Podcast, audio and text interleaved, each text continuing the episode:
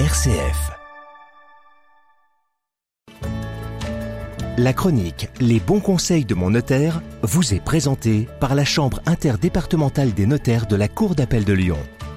Maître Laetitia Jossier, bonjour. Bonjour. Merci d'être avec nous euh, à nouveau aujourd'hui. Vous êtes euh, notaire à Oyonnax, c'est dans l'Ain, et première vice-présidente de la Chambre interdépartementale des notaires de la Cour d'appel de Lyon.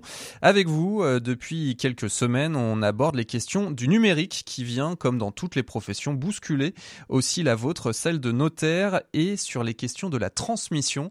Eh bien, c'est ce qu'on va aborder aujourd'hui. Quand on meurt, Aujourd'hui, on laisse aussi des traces numériques. Comment vous gérez cette question-là en tant que notaire? Alors en effet, la question de la mort numérique est de plus en plus présente. Hein. On est euh, sur les réseaux sociaux, euh, nos données personnelles sont traitées euh, informatiquement, et c'est la loi informatique et liberté hein, et, le RGPD. Donc le RGPD, c'est une réglementation européenne qui viennent nous donner des réponses à ce sujet-là. Donc on, laisse des photos, des vidéos, on, laisse aussi plein de choses sur notre état de santé. Donc ce sont des données sensibles pour lesquelles bah, on est en capacité du coup de donner des directives, des directives qui peuvent être générales ou spéciales. Hein. C'est donc la loi informatique et liberté, elle a été euh, modifiée en 2016 pour ça, puisque ces euh, questions sont quand même des questions euh, assez récentes, mais elles se multiplient. Et donc, il y a des directives générales hein, qui peuvent porter sur l'ensemble des données à caractère personnel d'une personne et elles doivent être enregistrées auprès d'un tiers de confiance. Alors, c'est encore un petit peu compliqué parce que ce tiers de confiance, il n'a jamais été nommé par décret. Hein, donc, euh, c'est quand même encore une législation euh, qui est un petit peu approximative. Et puis après, il y a les dispositions spéciales qui sont particulières à certains traitements de données. Donc, c'est-à-dire que pour un site, un réseau social, eh ben, je vais décider qu'on puisse conserver mes données ou non.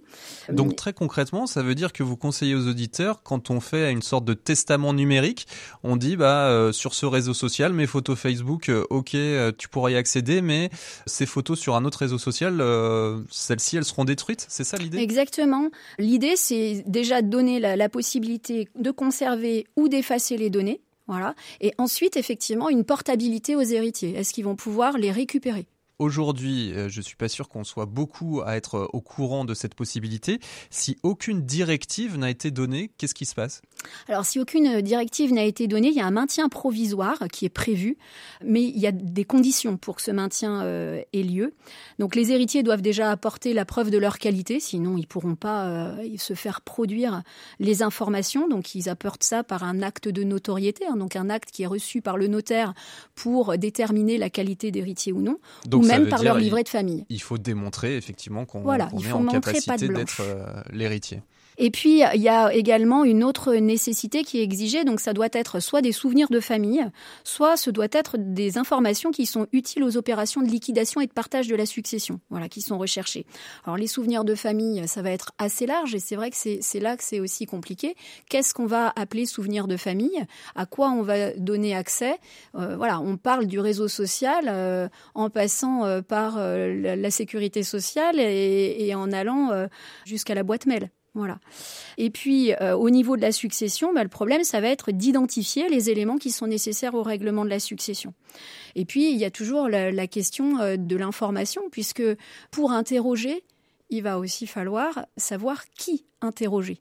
C'est-à-dire que euh, si on a besoin d'éléments pour régler la succession et qu'on doit aller information de traitement par information de traitement, il va falloir savoir quel site interroger pour obtenir euh, les éléments. Et c'est là que ça peut être compliqué, puisque si on sait que le défunt, par exemple, euh, recourait à une plateforme pour euh, gérer ses crypto-monnaies, ben on va pouvoir interroger cette plateforme qui va nous répondre ou non, parce que la plateforme peut être en France est soumise à la loi informatique et liberté ou pas, et du coup ne jamais répondre.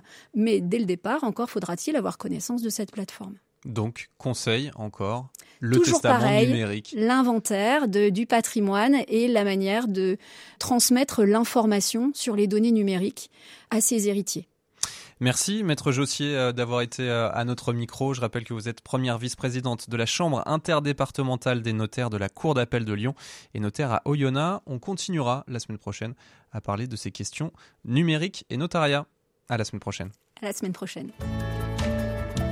C'était la chronique Les bons conseils de mon notaire.